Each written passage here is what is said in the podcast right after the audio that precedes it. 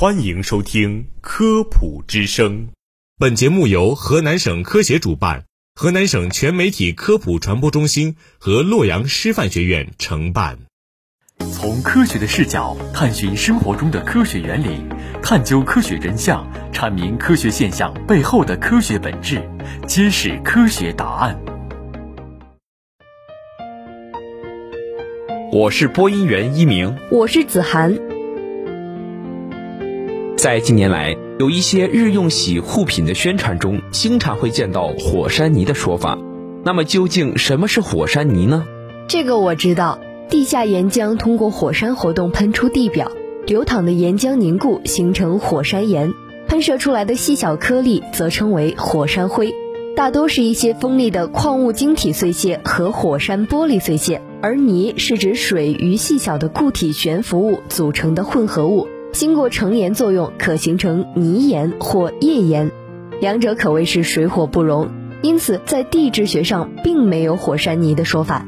洗护产品中所谓的火山泥，往往指的是添加了大量的高岭石、蒙脱石等粘土矿物。粘土矿物是构成地表土壤和水底软泥的重要组成部分，具有良好的吸附性。用在洗护用品中，一方面可以改变其物理性质，另一方面可以对油污起到吸附作用。但它们是岩石风化的产物，并不存在于火山物质之中。追根溯源。把火山和护肤品联系起来的大约是温泉疗养。温泉常见于火山地区，其中溶解了大量矿物质成分；而在天然温泉或者火山湖里，其水底沉积的淤泥里，除粘土矿物和火山物质外，还含有生物形成的各种有机质。根据相关信息，这些有机质和溶解的矿物质可以对皮肤养护产生一定效果。除此之外，淤泥的摩擦可以起到清洁作用，淤泥干燥的过程也能够吸附一部分污垢。